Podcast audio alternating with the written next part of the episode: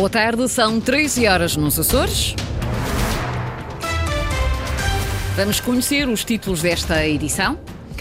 Câmara da Praia da Vitória diz que os experimentos na cooperativa Praia Cultural são irreversíveis. Trabalhadores saíram desiludidos da reunião desta manhã com a presidente da autarquia. Abandonadas pelos militares norte-americanos, 92 casas do bairro Nascer do Sol, na Praia da Vitória, vão ser reabilitadas para arrendamento com verbas do PRR. Unidades de Saúde de Ilha de São Miguel, terceira, FEL e Pico somam 35 milhões de euros de dívidas a fornecedores dados até 31 de julho. A esta hora estamos com 20 graus em Angra, Santa Cruz das Flores e Horta com 21 graus, Ponta Delgada com 23. Avançamos com as notícias da região, edição das 13 horas, com a jornalista Lília Almeida.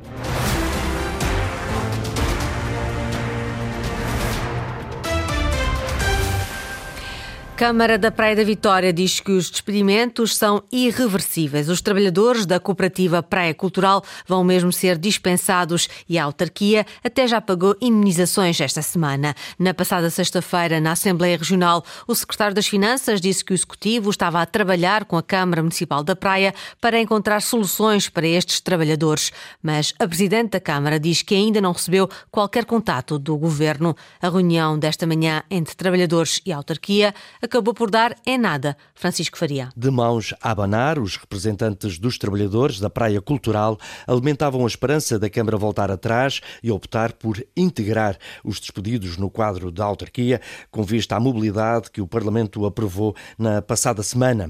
Tarde demais, diz a responsável pelo Executivo. Ela diz que, os despedimentos são irreversíveis, que, que há uma questão da, da, da, legalidade que impede a Câmara de inverter e que para inverter tinha que inverter de, de todos. Wilson Fagundes, questionada sobre a falta de diálogo neste processo de despedimentos entre a Câmara, partidos e Governo, a Presidente Vânia Ferreira é clara. Todos sabiam das dificuldades e há muito tempo. O que me parece é que, podendo haver uma avaliação, que ela tivesse sido feita uh, anteriormente a este momento, não numa fase final em que já estamos mesmo a terminar. Portanto, o processo termina já no final deste mês. E... Um processo que termina sexta-feira, confirma a Comissão de Trabalhadores. Já sexta-feira os primeiros vão, vão é, acabam o, o, o seu dever aqui na Câmara. E depois resta-nos só o Tribunal agora.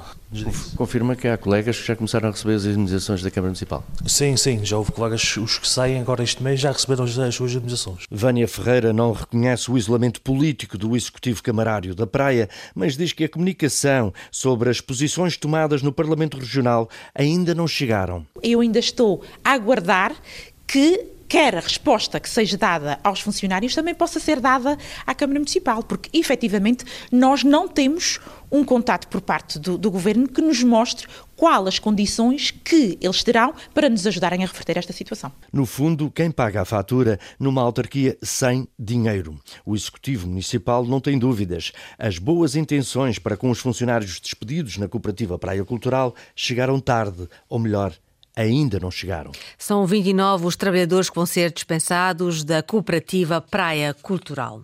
Bairro Nascer do Sol, um dos bairros deixados como herança norte-americana na Praia da Vitória, vai ser reabilitado com verbas do PRR, o Plano de Recuperação e Resiliência. Vão ser reabilitadas 92 casas para arrendamento com opção de compra, num custo de 5 milhões de euros. O governo prevê que possa estar concluído em dezembro de 2025. Eduardo Mendes. 92 casas casas para arrendamento com opção de compra na Praia da Vitória, 5 milhões de euros do Plano de Recuperação e Resiliência que serão investidos na requalificação do bairro Nascer do Sol, um dos bairros deixados pelos norte-americanos na Ilha Terceira. Concluímos uh, o processo de registro e de loteamento. Uh, foi um processo muito difícil. Temos que fazer cada registro de cada casa, de cada lote. Uh, passar, e agora está, para registrar em nome da Região Autónoma dos Açores, são os procedimentos legais exigíveis. Uh, e contamos já nos próximos dias, para a semana, uh, lançar uh, o procedimento para os projetos de execução desta empreitada e lançar a empreitada no primeiro semestre, já a empreitada de, de reabilitação, no primeiro semestre de 2024. Artur Lima, vice-presidente do Governo Regional. Já foram identificadas as intervenções necessárias para avançar na requalificação. É adaptar, em primeiro lugar, a eficiência energética, a exigência do PRR, depois adaptar todo o sistema de águas, depois adaptar todo o sistema de eletricidade, tudo a condizer com a legislação portuguesa. A nossa primeira prioridade agora é concluir estas 92 até uh, dezembro de 2025. No mesmo bairro existem mais 50 casas que poderão vir a ter um futuro diferente, já fora do PRR. Que dará para, eventualmente, fazer projetos de fixação de gente na área da ciência e tecnologia, possamos aqui fazer projetos interessantes, até uh, que possam fazer aqui formação, cursos, etc. Portanto, tem um potencial enorme de, de realização aqui nas outras moradias que nós podemos fazer. O bairro Beira-Mar, também deixado pelos americanos, será posteriormente intervencionado. Serão 400 casas que terão de passar pelo processo de adaptação à lei portuguesa. As quatro maiores unidades de saúde de Ilha continuam com uma elevada dívida a fornecedores, apesar das transferências de verbas do governo até junho deste ano. O executivo transferiu 57 milhões de euros para as unidades de saúde de São Miguel, Terceira, Feal e Pico, mas estas permanecem com dívidas a fornecedores de quase 35 milhões de euros. Sais Furtado. Os dados constam da resposta do governo a um requerimento do Bloco de Esquerda publicada hoje no site da Assembleia Regional. A unidade de saúde da Ilha de São Miguel Miguel devia, em 31 de julho deste ano, mais de 20 milhões de euros a fornecedores, apesar do governo ter transferido 34 milhões até junho de 2023. A Unidade de Saúde da Ilha Terceira devia até julho mais de 9 milhões, apesar de ter recebido 12 milhões do governo no mês anterior. No pico, a dívida a fornecedores ultrapassava os 4 milhões de euros em julho, apesar de ter recebido uma transferência de 7 milhões do governo. Menos grave é a situação da unidade de Ilha do Faial. A dívida a fornecedores em julho é inferior a 900 mil euros, tendo recebido do governo 3 milhões até ao mês anterior. É mais um prejuízo para os produtores agrícolas. O vento forte dos últimos dias provocou estragos nas colheitas, em especial do milho forrageiro. Representa um custo acrescido para as explorações. Luís Branco. Os vendavais das últimas semanas que assolaram os Açores estão a prejudicar colheitas, principalmente milho forrageiro. Jorge Rita fala em custos agravados para as empresas agrícolas da região. Muitos milhos forrageiros que estão praticamente acamados, ou seja, praticamente deitados com o aumento de custos que isso terá a ter e um pior aproveitamento do mesmo milho, que a qualidade não será a mesma. Portanto, eh, porque é que tem aumento do, do, dos custos?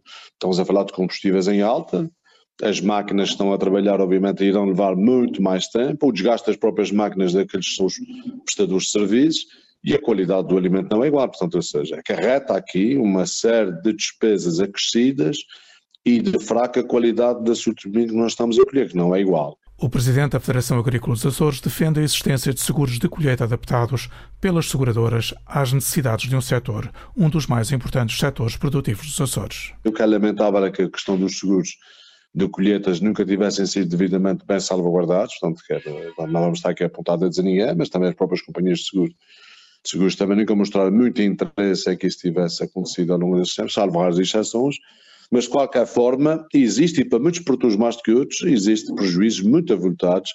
Mau tempo a condicionar colheitas e agravar custos de produção na agricultura dos Açores. Açores não escapam às alterações climáticas. Entre 1970 e 2020, a temperatura média anual subiu 1 grau centígrado. O número de dias com temperatura máxima superior a 25 graus também aumentou. Os dados são do IPMA, o Instituto Português do Mar e da Atmosfera. Foram discutidos na Conferência Internacional sobre Alterações Climáticas, que está a decorrer hoje em Ponta Delgada. Os termómetros sobem também nos Açores. Linda Luz. E os Açores? Açores é vítima. É o presidente do IPMA, o Instituto Português do Mar e da Atmosfera, que o diz. Para tirar esta conclusão, José Guerreiro analisa dados recolhidos entre 1971 e 2020. Os dados não mentem. Temos uma subida de 1 grau centígrado nas temperaturas médias mínimas. Temos o maior número de dias com temperatura acima dos 25 graus. Temos a maior temperatura anual em termos de médias e temos também menores precipitações. Os dados estão disponíveis e são estes os factos. Factos que resultam das alterações climáticas e para combatê-las há que preparar a chegada dos fenómenos atmosféricos. Em matéria de gestão de recursos hídricos, de combate à erosão, do ordenamento costeiro e do ordenamento a nível dos planos diretores municipais, das cartas de risco, tudo isso são instrumentos de prevenção. E saber a vulnerabilidade dos territórios, os impactos e as perdas. No fundo, aquilo que nos compete enquanto instituição pública é apoiar o desenho das políticas públicas com a melhor informação técnica e científica possível. É esse compromisso que nós temos com o Governo da região autónoma dos Açores. Uma última palavra para terminar. A quem é que compete isto? Eu vou citar o Papa Francisco. A todos, todos, todos. José Guerreiro deixa o alerta. As alterações climáticas e as suas consequências são da responsabilidade de todos. Reportagem da jornalista Linda Luz. Está a decorrer então um congresso sobre alterações climáticas em Ponta Delgada. A Assembleia Regional dos Açores vai instituir no próximo ano o Prémio Literário Vitorino Nemésio para homenagear o escritor açoriano e incentivar a escritura e leitura no arquipélago. Na Comissão de Assuntos Sociais, o Presidente do Parlamento explicou os objetivos desta iniciativa, que é também partilhada pelos líderes parlamentares. O prémio não será monetário. Quem vencer verá a sua obra publicada pelo Parlamento. Ricardo Freitas. O Presidente da Assembleia Regional tem investido nesta legislatura no reforço da vertente cultural do Parlamento. Depois da inauguração de uma biblioteca no órgão máximo da autonomia regional, o social-democrata Luís Garcia pretende agora criar o Prémio Literário Vitorino Nemésio. É, portanto, uma proposta simbólica, simples, mas de uma grande profundidade, homenagearmos um dos nossos maiores e eh, também de um pouco olharmos para toda a nossa literatura, eh, deste e de outros autores, de a divulgarmos especialmente esta obra de, de Vitorino Menésio e eh, também assumindo aquele que é um objetivo de promover a língua portuguesa, promover a escrita, promover a leitura, que eh, compete-nos a todos os agentes políticos e a Assembleia Legislativa também tem essa, essa prerrogativa. O concurso, que deverá entrar em vigor a partir de janeiro, terá uma periodicidade anual, mas não prevê nenhum prémio monetário. Em vez de dinheiro, o Parlamento pretende publicar pelo menos 300 exemplares da obra que se destacar no âmbito deste prémio literário nas áreas do romance, novela, conto ou poesia. Vitorino Nemésio, natural da Ilha Terceira, é considerado um dos expoentes máximos da literatura portuguesa e responsável por elevar a cultura e a história dos Açores enquanto poeta, romancista, cronista, académico e intelectual. Taça de Portugal, o Elvas do Campeonato de Portugal é o adversário do Santa Clara na quarta eliminatória da chamada Prova Rainha do futebol português. O sorteio ditou que a equipa encarnada terá de viajar até à cidade alentejana no último fim de semana de novembro. Para além do jogo da única formação açoriana em prova, a quarta eliminatória da Taça terá ainda os três grandes do futebol nacional a jogar em casa. O Futebol Clube de Porto recebe o Monte Alegre, o Sporting o Demiense e o Benfica espera o vencedor do jogo entre Camacha e Famalicão. Foram as notícias da região, edição das 13 horas com a jornalista Lília Almeida. As notícias estão em permanência em acores.rtp.pt e também no Facebook da Antena 1 Açores.